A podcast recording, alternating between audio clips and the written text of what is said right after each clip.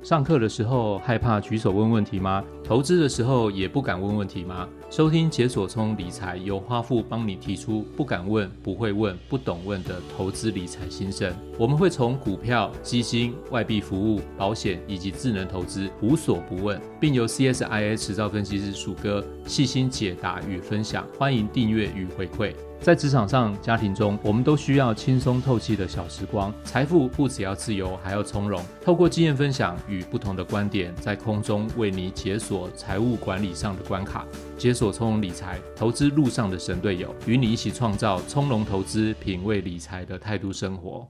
本节目由国泰综合证券以及国泰世华 Cube App 合作推出。国泰世华 Cube App 透过科技赋能，带给大家探索、感受创新金融所带来的生活乐趣。并透过一站式服务，整合银行、证券、基金、外币服务以及智能投资等多元投资理财项目。大家好，我是花富，欢迎收听解锁从容理财。我最近跟一个朋友聊天呢，他说他从留学回台湾之后，工作到现在已经超过十年了。当初呢，从小钱慢慢的开始存起，省吃俭用几年之后，目前已经存到一个还不错的数字。诶，可以说是终于拥有了一笔还说得上嘴的投期款了。他一直希望能够找到一间适合自己的房子，结果呢，台湾的房市完全不给他上车的机会，房价的走势几乎没有回跌或崩盘，然后让他迟迟一直等不到一个很满意的进场时间点。就算是二零一九年爆发了疫情，本来想说能不能像当年 SARS 一样，这样等到一个房市大跌的机会，结果苦苦等到现在，已经等了三年。房市还是没有出现一个够吸引人的回档，而股市二零二一年虽然出现一波大多头行情，但是因为它陷入了一个买房还是买股的选择当中，所以他也迟迟的不敢把所有的资金压在股票市场里面，怕是买了股票如果套牢，那相中喜欢的房子的时候，是不是要立刻停损来换现金？所以他想一想，还是觉得保守一点比较好。言下之意呢，就是他又损失了一个跟进多头行情的机会。也因此这样呢，所以他的资产部位不想承担风险，似乎都还是放在银行存款居多。可是放在银行存款里面又发生一件问题啦。二零二二年因为美国升息的影响，在利差不断扩大的状况下，国际资金不断的回流美国，那使得新台币在二零二二年第三季出现了一个加速贬值的幅度。短短几个月之内呢，新台币兑美元已经来到三十二元的价位，诶，贬值幅度非常的大哦。那不少投资朋友呢，动作非常迅速，很快速的就已经把新台币换成美金，而且做好定存的安排。但是偏偏我这位朋友，他又因为工作繁忙，他工作实在是太忙了，直到日前呢，新台币的趋势又转变了，台币又开始转强，他才在重新考虑说，我是不是要买美金？所以听起来是不是又错过了一个很好的换汇时间点？而台股呢，二零二二年出现了一个可观的打折周年性行情。如果以指数来看呢，从高点到低点呢，大概有三十 percent 的回档，许多的个股更是超过五折、六折以上的修正幅度。这也对中长线的投资人来说是一个非常不错的投资机会点。那我这位朋友呢，他现在也在考虑，他觉得说是不是应该把握机会低接一些股票，然后建立一些中长期的部位。不过他还是担心，如果景气不好，是不是房市会跌得更重？这个时候呢，弃房买股是不是就失去了买房的好机会？所以在这个跟他在对话当中啊，我突然意识到一件事情，就是说投资环境呢变幻莫测，过去曾经有的成功经验跟信心的投资人呢，对于投资目标心里面多少都会有一点点的定见或者是判断。那当你在遇到一些重挫局面的时候，你比较不会陷入这种迷惘的想象当中。可是呢，对于新手，或者是一些比较没有经验的投资朋友，或者是空手的投资人来讲呢，这种拥有一笔资金却不知道该如何投资，或者是投资什么标的的状况，诶，我觉得应该还蛮常发生的吧。我想许多投资朋友可能都会面临类似的难题：资产上涨的时候，我又不敢投资；可是下跌的时候，我又害怕损失。那终于现在全球景气进入一个收缩期，这到底是不是我们应该勇于进场的时候？但是同一笔钱，我到底要买房好还是买股好？那我们今天呢，就来问一下鼠哥：全球股市重挫，然后让投资人心里面乱了套，市场看得到的机会这么多，结果呢，投资人的想法却是乱糟糟的时候，怎么办才好？鼠哥有没有什么建议或者是什么想法呢？我们来听听看鼠哥怎么说。鼠哥你好，好不好？各位听众朋友大家好。我觉得可以先跟大家打打气，就是为什么要打打气呢？我觉得这一段时间呢、其实全球的景气收缩，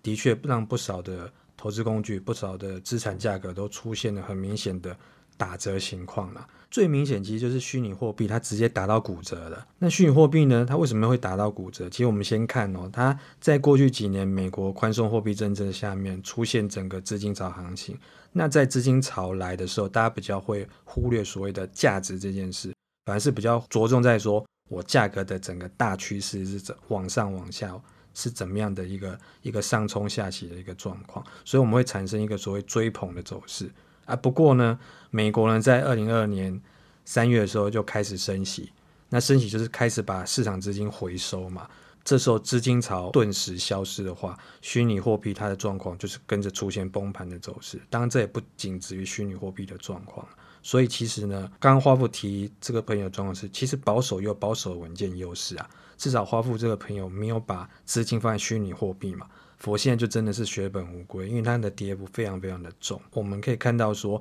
二零二二年其实国际间的通膨气焰高涨，这也是大家都会非常关注的一件事情。这时候大家可能会想说，是不是应该把资金部位放在我可以对抗通膨的那种资产标的呢？但是又如同许多投资朋友，你可能会考虑说，万一你只有一笔钱，但是你面临到这么多的机会的时候，你该怎么办？那这时候我到底是应该要买股还是买房？要怎么做才好呢？我觉得呢。我可以先请大家思考一下，你做这件事情的目的是单纯的投资行为吗？还是说你只是为了满足你有其他的需求呢？我会这样子问的原因是因为说，其实我觉得很多朋友你会存在一个观念，就是有土斯有财这种想法。我们先不论是好或不好，对或错。如果说你有这样的观念想法是你的前提的话，那势必的话你就是要买房嘛，因为这一定是你的优先选项。但是说，我们反过来看哦，如果你从景气循环的角度来看，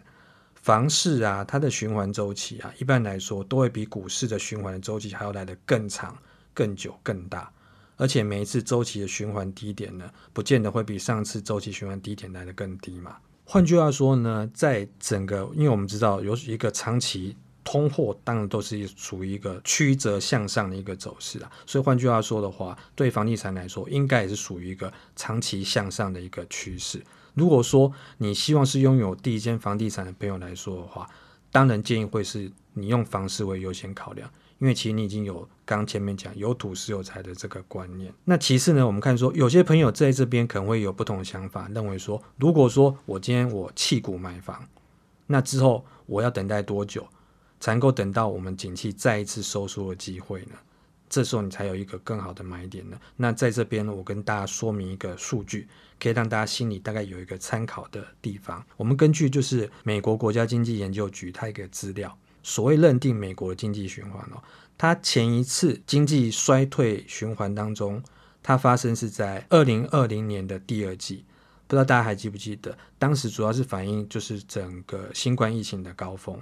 所以它衰退发生的时间相当的短，大概出现两个月左右就结束。那我们在上一次的话，发生经济衰退的话，其实又已经回到了二零零八年的金融海啸。我们之前在第十八集的时候特别谈到说，当时的时空背景啊整个故事，投资朋友可以往回去听一下，回忆一下当时的状况。我们提到这两次的收缩的期间，大概间隔已经超过十年。如果再往前推一次的话，经济衰退是发生在二零零一年，当时是主要是大家都知道说网络泡沫危机嘛，那间隔时间也长达七年之久。二零零一年跟二零零八年也是到七年嘛，所以我们可以看到说整个经济整个经济衰退的。周期这个循环，如果说你今天在这个时间点选择投入房市的话，其实也不用担心失去投资机会啦。你刚好可以利用，就是在两次循环中间这个时间，就如我们在之前在第二十三集所讨论的，你从小钱其实就可以开始投资，这也不失为是你可以做一个中长局布局的一个好的机会。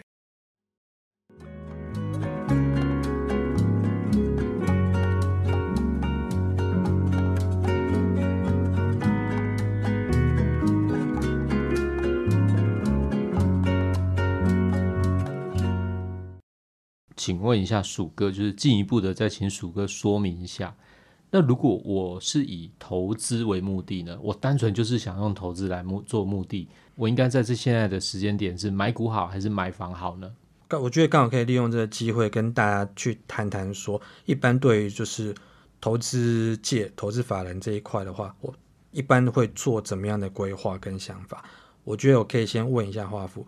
你应该会去百货周年庆活动嘛？你是不是会有比较想买的东西，或是大的商品，比较高价的商品？等到周年庆打折的时候，你才会去买，对吧？没错啊。就像说，你会如何选择哪一家百货公司？是不是同样商品，你会去货比三家，多去看看价格，或是折扣，或是它有没有什么买千送百或其他的活动？你会去看说哪一家最有吸引力、最划算？对吧？没错，百货周年庆其实比的就是价格，你价格越低，当然就是越有吸引力。不过呢，投资呢，我觉得投资你除了考虑金融商品入手价格之外，其实一般来说的话，法人会在乎的其实是报酬率啦，我就是所谓的几趴几趴 percentage。所以说，如果我们是用投资角度来考量的话，我觉得投资朋友可以回到比较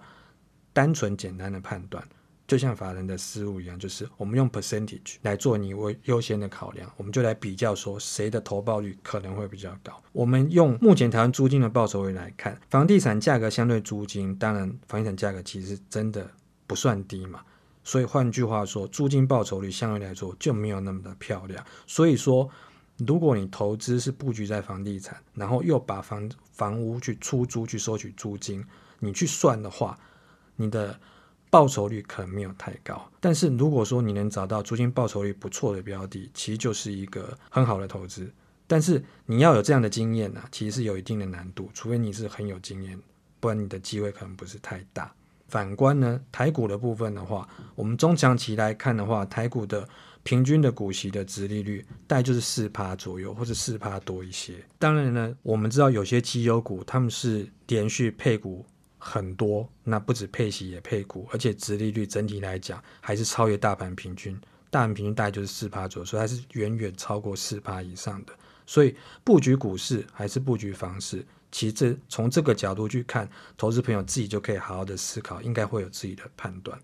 不过当然呢，就是二零二二年呢，因为全球景气收缩，然后美国又是连续升息嘛。美金的存款利率也不断拉高，有些朋友也会觉得说，诶，我资产可以选择放在新台币的部位，但是这个利息实在不太够看嘛，所以我反过来，那我把资产我把它换成美元定存，看能不能去享受较高的利息。从投资角度来看的话呢，我觉得就是典型的一个聪明钱的动作啦。不过说我们看一般法人，因为部位较大，会针对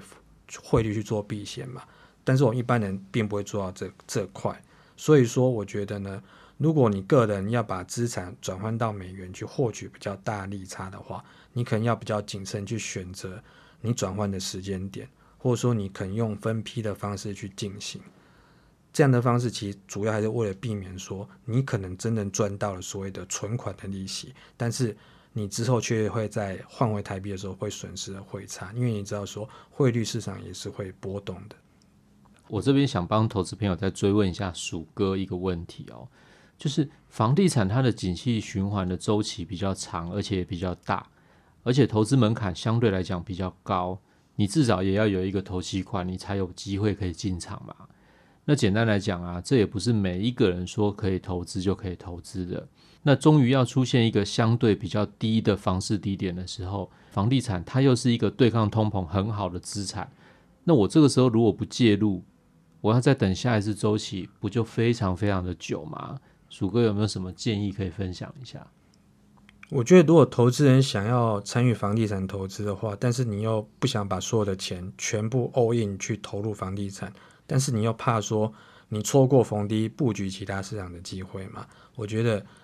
有兴趣的朋友的话，我们觉得我可以参考一下所谓的 REITs 啦。这个东西实际是可以让你也可以过过那个当包租公包租婆的瘾。的一个投资商品，那所谓的 REIT 是什么呢？它全名其实叫做不动产投资信托基金，它是用基金的方式来做发行，跟股票一样，可以在我们的集中市场进行交易。简单来讲，它就是把原来一栋你买不起的大楼，把你把它证券化了，把它拆成很多笔小单位，拆成小单位之后，让每一个投资人都能持有它的一点点、一点点的收益单位的一个方式。那你就可以享受当包租公包租婆的这种感觉嘛。这对于就是直接投资房地产来说，其实你在管理上更方便，流动性也不错，然后交易成本也不高。其实我觉得这都是它的优势。而且呢，往往这些标的呢，通常它本身都是拥有。比较丰厚一个租金收入的商办或者是饭店，你投资标的也很灵活，你可能会想不到说仓储仓库也可以变成它的投资标的。至于它详细内容，你要看它发行的单位怎么规划。不过我们整体来讲的话，REITs 都有不错的租金收入了，而且报酬率不差之外呢，有些地区呢，像是美国有法律规定说，它会强制说你的租金的收入的九成要配发给股东。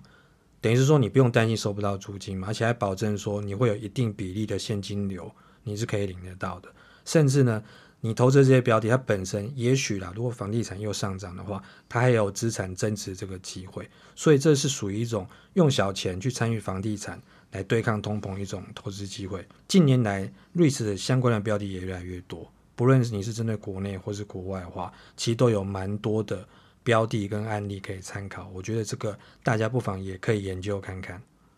好，谢谢鼠哥今天跟我们做的分享哈。我想人性呢，总是会出现一些比较奇怪的矛盾。没有钱的时候呢，可能有没有钱的困扰；而有了一些钱之后呢，可能就会产生出许多不同的想法。那二零二二年呢，全球景气收缩呢，资产商品也进入了周年庆折扣，这也让很多投资机会突然冒了出来。但是只有一笔钱，大家都想要做最棒的安排，该怎么做才好？相信今天听完鼠哥以法人的角度跟想法来分析之后，投资朋友们心里面应该比较有一个底。简单来说，如果你是以需要为目的，那还是得趁着景气低迷，终于从卖方市场转为买方市场的时候，挑选一些好的标的来做进场。那我想就不用太过于担心资金投入房市之后的机会成本问题。那毕竟这还是以需要为目的嘛，那所以如果是有需要的话，还是要先买起来再说。那此外，如果你是以投资为目的，就投资报酬率的角度来看，选择参与股市的话，也不要担心失去了房地产布局的一个机会。那像鼠哥刚刚有提到，REITs 的产品其实就是一个很好的标的。那毕竟做不同属性的资产配置。可以用分散的方式来降低一些波动率，这也是我们在节目当中一直去强调的一个重点啊。投资朋友可以利用已经整合股票、基金、海外复委托的国泰 Cube App 进行开户与投资的动作。那上面呢，更是连接到你的银行账户，让你所有的资产跟布局呢，不论是买股票、买 REITs，或甚至是买海外基金或者是股票，都可以一目了然、轻松的管理。那已经有下载的投资朋友呢，可以详细的研究一下；还没有下载的朋友呢，也建议不妨下载来参考试试看。好，那我们今天的节目就进行到这边喽，谢谢鼠哥的分享。这里是解锁充理财，我是花富，我们下次见喽，拜拜。